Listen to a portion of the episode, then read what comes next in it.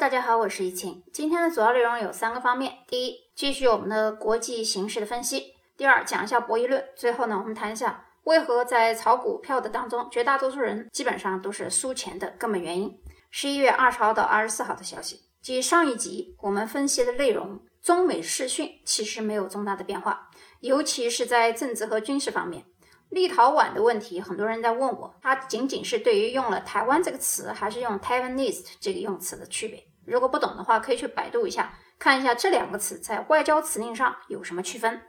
军事方面，欧洲在二零二五年可能会建立一支欧洲军队，但是这个欧洲军为什么要在北约之外还要建立呢？其实呢，还是因为欧洲经济最近还是衰落的比较厉害，以及总是被美国牵着鼻子走，它的政治和军事地位逐渐的都在下降，所以。他们也想在中美之间寻找一条欧洲存在价路线，这就是为什么英国、法国、德国之前的一些舰队，不管是集体的还是他们一起出来，都要在亚洲巡游一下。他们还是想找一下存在感。那么区别在于，上一集我们也讲过，英国人大部分信信仰的是新教，法国是罗马天主教，也就是天主教第二次分支以后的罗马天主教。所以你会看见。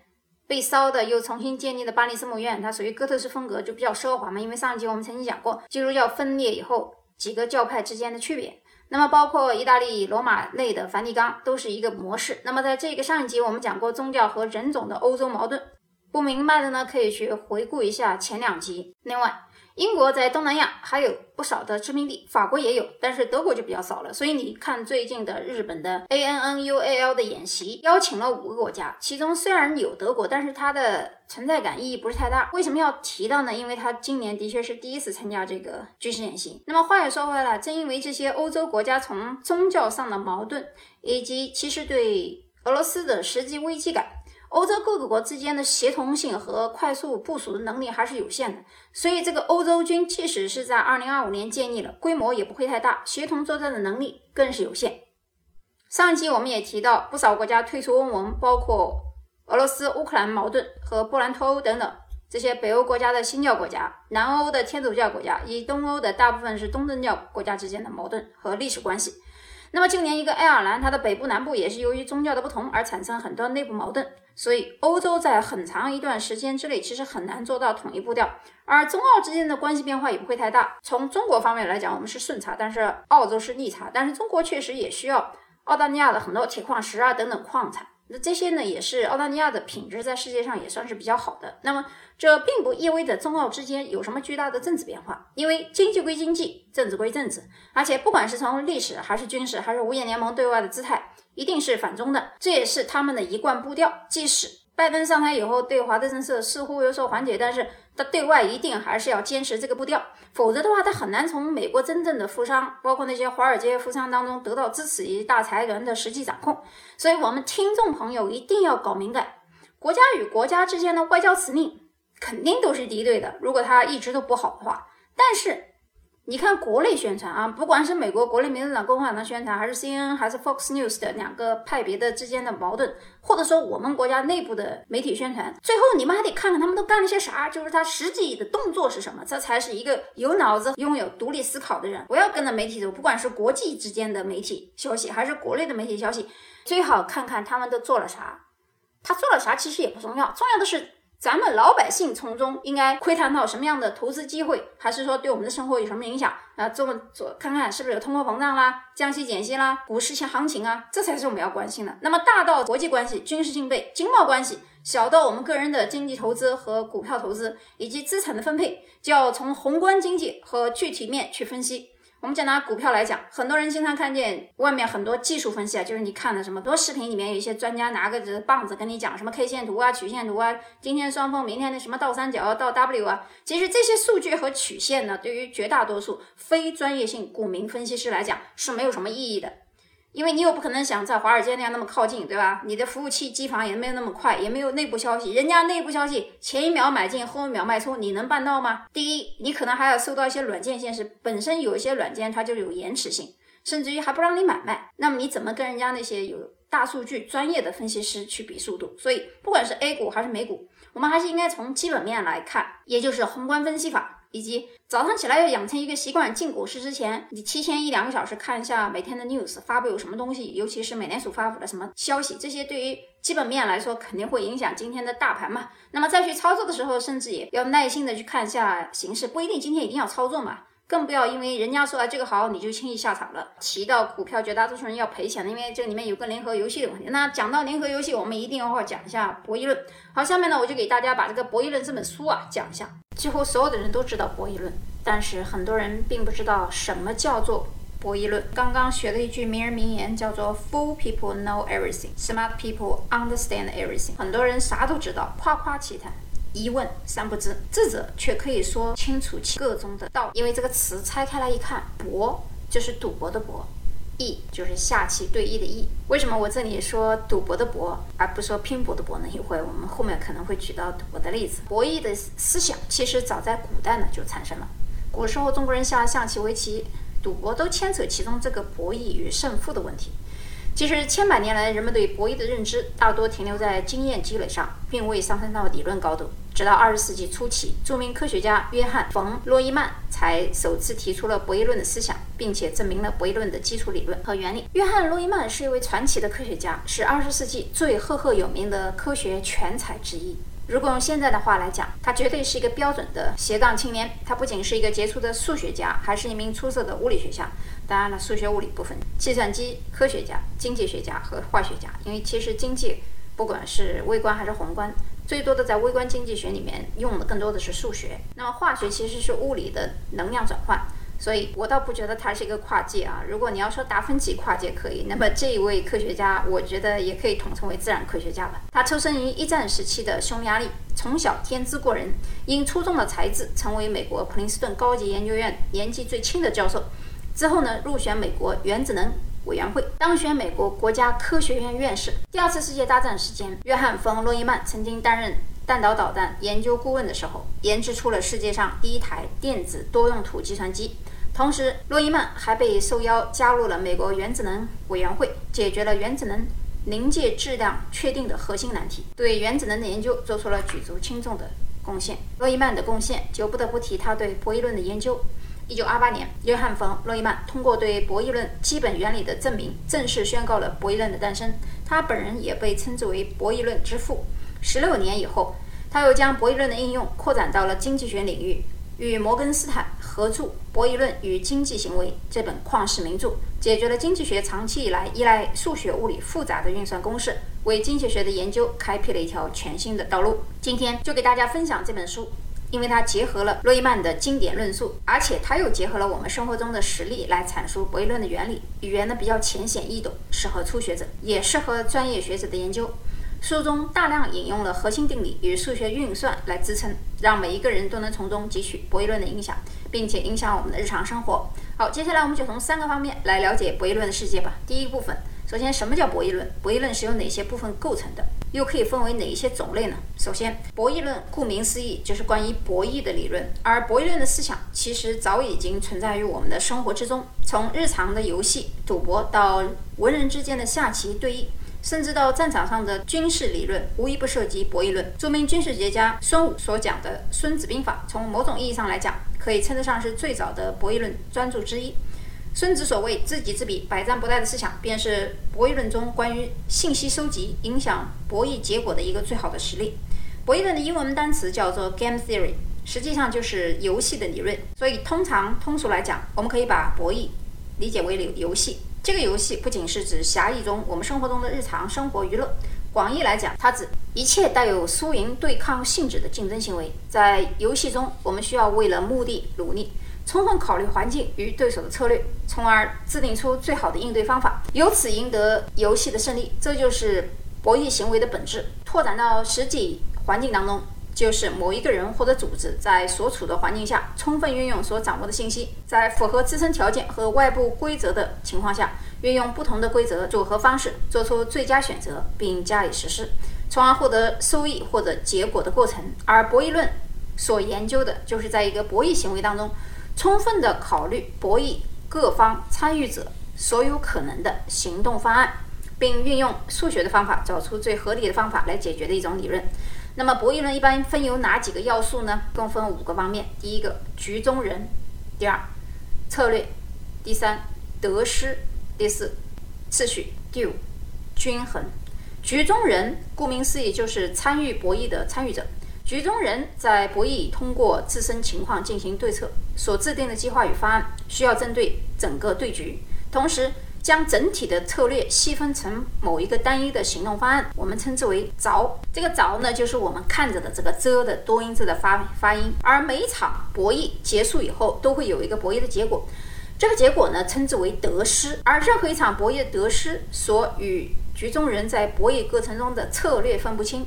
它代表了局中人策略的函数解，这里面我们也解释了策略，一会儿我们再讲其他的啊。而次序呢，就是指的先后顺序啊，就像我们下棋一样，先手后手。那在同样要素的情况下，先手后手次序的改变会最终产生非常大的影响，因此次序也是博弈的一个关键要素。最后，每场博弈都会涉及到均衡的问题，均衡是一个经济学常用术语，是指一个平均值。好，刚才我们把五个方面都解释一下：局中人、策略、得失、次序、均衡。在博弈中，如果达到均衡，就代表了博弈的局中人处于一个稳定的状态，双方出于对整体情况的判断。和自身收益的考量，不会采取下一步的行动来改变目前的均衡。注意啊，这里讲的是整体情况，所以这个均衡点不一定是对个人或者单个情况最佳选择，但是是对整体情况的判断和自身收益达到一个最佳平衡。根据不同的分类标准，博弈可以分为不同的类型。首先是零和游戏和非零和游戏。什么是零和游戏呢？举个例子，就比如说股票市场吧，或者是赌博市场。股票市场有赢就有输。那赢家和输家的钱加起来一定是等价的，这就叫零和博弈。反之则是非零和博弈。由于非零和博弈更为复杂，在现阶段我们先针对零和博弈进行探讨。其次是合作博弈和非合作博弈。简单来讲，合作博弈就是博弈的参与者制定的明确的合作协议；与之相反的是非合作博弈。从研究难度来讲，非合作博弈也比合作博弈更为简单。因此。这次我们解读这次主要讨论的是非合作博弈。后面讲到零和博弈里面还分零和两人博弈和零和三人博弈。一会儿我们讲一些实例，大家就明白什么叫零和两人博弈和零和三人博弈。比如说打牌吧，斗地主这不是三个人嘛，这叫三人博弈，就是零和三人博弈。好，此外，根据局中人行为的先后次序，可以分为静态博弈和动态博弈。静态博弈指的是博弈双方并不知道对方所做的选择，而同时做出决策的情况。比如说。著名的囚徒困境当中，囚徒不知道对方是先招供还是不招供。而动态博弈指的是指在局中人明确对方做出选择之后再做行动。比如说我们打扑克牌、下棋，最后根据局中人对参与者情况以及当下环境的了解程度，博弈还可以分为完全信息博弈和不完全信息博弈。那我们前面讲到的知己知彼，其实就是信息博弈的一种优势。好，第二部分，我们首先找一下什么叫最优化策略。因为刚才我们讲策略嘛，那么零和二人游戏和零和三人游戏的具体区别是什么呢？在了解了博弈的要素和分类之后，我们和又如何找到博弈中的最优策略呢？这里我们首先来讲一个概念，叫做。纳什均衡概念，概念是由著名科学家约翰纳什提出的，指在博弈当中存在一个均衡点，即所有的博弈的参与者都会遇到一个特殊情况，在这种临界点下，博弈双方达到一个平衡状态。只要对手不改变自己的策略，那么当前的策略就是最优的。策略一旦改变，任何一方的利益都会受损。注意，策略一旦改变，是任何一方的利益都会受损。因此，所有的参与者都不会进行。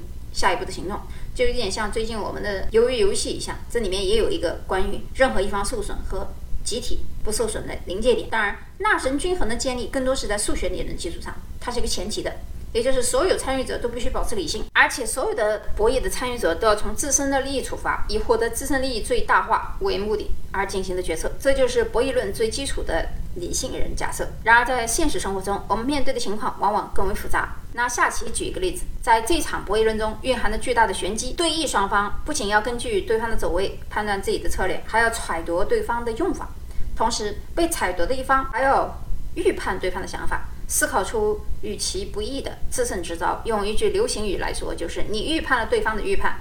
在这样复杂的情况下，博弈论是如何将现实问题转化为数学问题而求出最优解的呢？我们这里。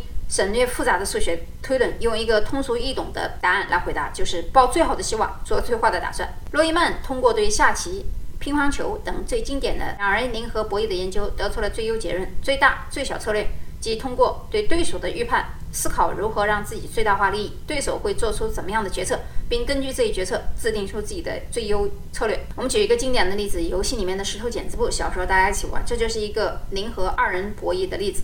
或许有读者会问，在游戏当中如何运用最大最小策略来判断对方呢？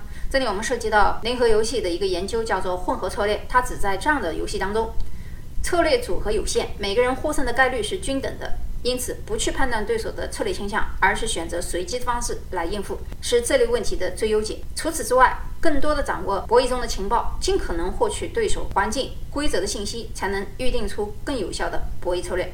我们刚刚提出了零和二人博弈的普遍情况，那么零和三人游戏又有什么区别呢？其实，零和三人游戏可以看作是二人博弈的一个变形。如果仅有一人参加，博弈其实追求的是一个人利益最大化的问题，而零和两人游戏这就牵涉到一个最终受益的对立问题。那么零和三人游戏中，这个非子即彼的对立关系便不再成立，而是升级到合作建立。因此，零和三人游戏与零和二人游戏的本质区别在于，局中人是选择单独行动，还是与其他局中人达成合作。这就是我们常玩的斗地主。实际上是形成了一个二打一的阵营，还是三人博弈成为了两人博弈，同时可以拓展到零和 N 人游戏，比如说西方的桥牌，一三阵营或者二四阵营需要结盟等等。因此，合作在许多博弈中往往是必然的选择。像我们赌博有时候玩二十四点和砸金花一样，排除多少人不一样。算法也不同，其实有时候庄家和玩家，玩家可以私底下两人约好了怎么来对策，庄家一样也会输。那么第三部分就是你听说过的枪手博弈和囚徒困境，是否合作会对博弈结果有什么样的影响呢？让我们来回顾一下这个博弈论当中的经典案例，看看其中哪些原理可以运用到我们的生活当中。首先，我们来看一下博弈论里面的一个经典案例，叫做枪手博弈。假如说甲、乙、丙三个人枪手打算以决斗的方式进行一场博弈，三人中甲的枪法最准。十发八中，乙的枪法屈居第二，能够十发六中；丙的枪法最差，只能十发四中。如果三人都了解彼此的实力，在同时开枪的情况下，谁活下来的可能性最大呢？或许我们的第一反应是枪法最好的甲，但实际情况是怎么样的呢？让我们用博弈论来分析一下。甲的最佳策略肯定是先对准乙，因为乙的枪法比丙好。同样，由于甲枪法最好，乙和丙也要先对准甲。由此，我们可以计算一下三个人活下来的概率。甲活下来的概率是乙、丙皆未中，命中他，那就是百分之四十乘以百分之四十，百分之二十四。乙活下来的概率呢为甲未命中概率即百分之二十。而枪法最差的丙，由于没有人对准他，他的存活概率竟然是百分之百。是不是很神奇？当然，现实中很少遇到这样极端的情况。有时为了共同的利益，很多人会选择合作。说到合作，我们就不得不提到一个大家或许耳熟能详的经典案例——囚徒困境。两位共谋的囚徒被关押在两个单独的房间，因为两个人不知道对方会揭发自己，还是说保持沉默。前提是，如果两个人都不揭发犯罪事实，则两人会被从轻发落，判处一年监禁。如果两个人同时揭发，那每人判处八年，因为两人都有罪。如果一个人揭发，另一个人不揭发，那么揭发的人呢可以当庭释放，另外一个人要面临十年监禁。那在两人信息完全不通的情况下，出于对对方的不信任和对自身处境最优化的考虑，两个人肯定都会激发对方。结果最终两人都判了八年。那么对于双方来讲，显然这不是一个最理想的结果。明明只要两个人守口如瓶就可以从轻发落。可为什么两人还是选择不合作呢？这就涉及到一个个人利益和集体利益之间的矛盾。由于有时利于个人的选择，并非有利于群体的选择，所以如果他们两人串供，也就是之前在进去之前就知道这么一个判罚法，两个人说好大家都不揭发，那每个人都只被判一年就出来了，对吧？所以这个情况呢，就是还要看对方愿意不愿意合作。为什么呢？因为如果你要经常在道上走的话。你第二年还要做同样的事情，那你在道上就会被除名，那肯定会选择不揭发。但是问题是，两个人都不知道，如果这是一竿子买卖，可能两个人一定都会揭发对方。美国博弈论专家阿克塞尔罗德曾经说过一句很有意思的实验，回答了博弈的参与者是否会选择合作，为什么要合作，以及什么情况下会选择合作，这就是上面的一个问题，同一个囚徒困境的类似问题。所以在博弈论里面，选择概率还是选择合作，还是选择单独？都是由于情况不同，要具体分析。但是有趣的是，如果这个游戏不止一轮的话，所以这就引申到下面一个问题，叫做重复博弈。由于是重复博弈，你会发现一报还一报的程序在长期情况下最优的表现是什么样？能够在实践中获得高分的程序，一般以下有三个特点：一是倾向长期合作，具有善良性，不主动背叛；二是具有可激怒性，对于对方的背叛进行报复；第三，具备宽容性，不会无休止的报复，而是及时止损，继续合作。其实这一结论同样在生物学里面得到了验证。其实这句话我们引申一下，也就是为什么没有永远的敌人，也没有永远的朋友，只有利益关系。人与人如此，国家与国家，大国与大宇宙也是一样。好，我们现在看一下生物群体的进化是向着越来越合作的方向进化的。可以想象，这些具有恶意、不愿意合作的策略会一步步在无限的博弈循环中。因为更低的得分而被淘汰，而那些懂得合作的人则会获得更多的优势。这就是我们学习博弈论的意义。在日常生活当中，我们经常看到一些与博弈论经典原理相悖的行为，比如商家无底线的价格战。虽然某种程度上使消费者获利，但对于商家来讲却是一种恶性竞争。经济发展与环境污染也是一种矛盾博弈。企业为了追求自身利益最大化，不会花费高额成本投入到环保当中，因而陷入一种低效率的均衡中。唯有政府出台政策，加大污染治理，才能把青山绿水变成金山银山。就好比两国贸易战，其实对于两国的利益都有极大的损伤，是一种双输的行为。说到这里，我们的《博弈论》这本书呢，我们就讲完了。那么现在我给大家计算一个算法，就是告诉大家为何很多人永远摆脱不了。股市赔钱的怪圈，不少人跟我讲说自己很牛，一直在赚钱。但是其实大家心里也都很清楚，从你第一天入股市而已，一直到现在，你究竟赚了多少？能持平就不错了。那么如果你能够持平的话，你就是不错的玩家，已经超越了百分之八十五的股票投资者了。下面来举个股票算法的例子啊，打个比方，一个美女跟一个男人的游戏，这个美女呢邀请这个男人来玩一个投币的游戏，一正一反。如果两人投的都是正面，男人得三分；如果都是负面，男人得一分。如果一正一负，男人要赔给女人两分。那么，如果我们把这个三个放到一个数学的矩阵里面，最后我们计算出一个概率。你要是数学好的话，也可以来设一下概率论。你比如说，男人的正面如果是 x 的话，那它的反面就是一减 x。如果女人的正面概率为 y，那么它的反面就是一减 y。你把这个男人赚钱的希望列式子啊，用数学来算的话，就是三 xy 加上一一减 x 乘以一减 y，再减去一个两倍。中括弧 x 括弧下小括弧一减 y 加上一个 y 乘以一加一减 x 一个中括弧，然后你解下来以后等于八 x y 减去三 x 减三 y 加一。然后我们看一下女的策略，然后解一下不等式。在这种情况下，如果 y 大于一个三 x 减一除以八 x 减三的时候，因为这是个减函数嘛，最后我们解下来，当 y 属于一个区间，就是三分之一到五分之二的时候，这个男人只要小于零总是输钱。这就是我们博弈论里面讲的策略。我们刚才不是讲了博弈论有五点嘛？第二点是策略，第一个是参与者嘛。无论你是买空还是做多，男人都会输，女人都会赢。那我们就把男人比作玩家，女人比作庄家。所以庄家可以抬价股价，也可以打压股价，都是在他们后台算好的。所以在这个通过我们这个概率告诉你，如果你买的是题材股的话，什么叫题材股呢？就是炒作起来的股票，通常指重大事件、突发事件，什么引起市场蜂窝的一些，比如说。资产重组板块呀，或者说一些西部概念，这些都属于题材股，你就不要买了，因为你永远都会输。庄家怎么玩都可以把你玩输。有人说，哇，我听到一个消息，今天买真的赚了，但是我我后面还要讲，牛顿这么大的一个物理学啊，他数学肯定好啊，但是他炒股也赔了他几十年的工资。这就是历史上著名的英国南海公司的故事。刚开始的时候，牛顿算的也非常的好，的确呢赚了将近七千英镑，但是刚他卖出以后，股价第二天又涨了，他也没忍住，所以结果就进去了，一下子。输了将近两万英镑，在英国那个年代，一七二零年左右的时候，两万英镑相当于他输了自己几十年的工资。后来啊，牛顿感叹地说：“我可以准确计算出天体运行的轨道，但是我无论如何也计算不出人性的疯狂。”这个故事告诉我们，你再理智，有的时候也会跟牛顿一样，心一热又进去了。所以，我们很多人觉得自己都是天才。最后，我奉劝玩股票的朋友们，最好看股票的时候。首先要进行一下宏观分析，就刚刚我们讲的宏观分析里面，尽量是走基本面分析，不要走技术面分析。其次，你要看一下它在行业里面的位置，究竟这些股票在行业里面它的周期是什么样？比如说这个周期好还是不好？你不要在一个不好的夕阳产业进去，它的格局如何？它究竟是逆周期还是顺周期？然后这个行业是不是会受到政府的政策的打压？你就像历史上最著名的荷兰东印度公司，它是个好公司啊。可是后来由于英国的政策打压，这个公司还破产。我们还要看一下板块轮动之间的情况，就是市场行情偏好，也就是人的心理学。如果你要看公司层面的话，你肯定要看一下它的未来现金流以及盈利的能力，这些都有一些指标。比如说，有的人喜欢看 P/E 值，有人看 PEG。这些指标都有一定的作用，但是也不能全面全看这个 P/E 值，因为你还要看是否它是在同一行业里面比较。因为有一些行业，比如说科技行业，科技行业的 earning 一般都是负的，也就是它的盈利可能是负的。但是你如果用一个它的 price 除以 earning 的话，就变成它的市盈率，那它市盈率的 ratio 一般可能会非常比较高。但是这也不能说明这个行业里面它就是一个比较差的投入，所以我们具体分析还是要看每一只股票，包括它行业以及公司的背景。另外，我再劝大家一句，好的公司它不等于好股票。喜欢我的朋友呢，可以加我的微信 m o n a m u n g i 入群去讨论这些问题。我每一期的节目的封面有我的联系方式，也有片尾曲啊。好，今天节目就到这里，我们下期节目再见。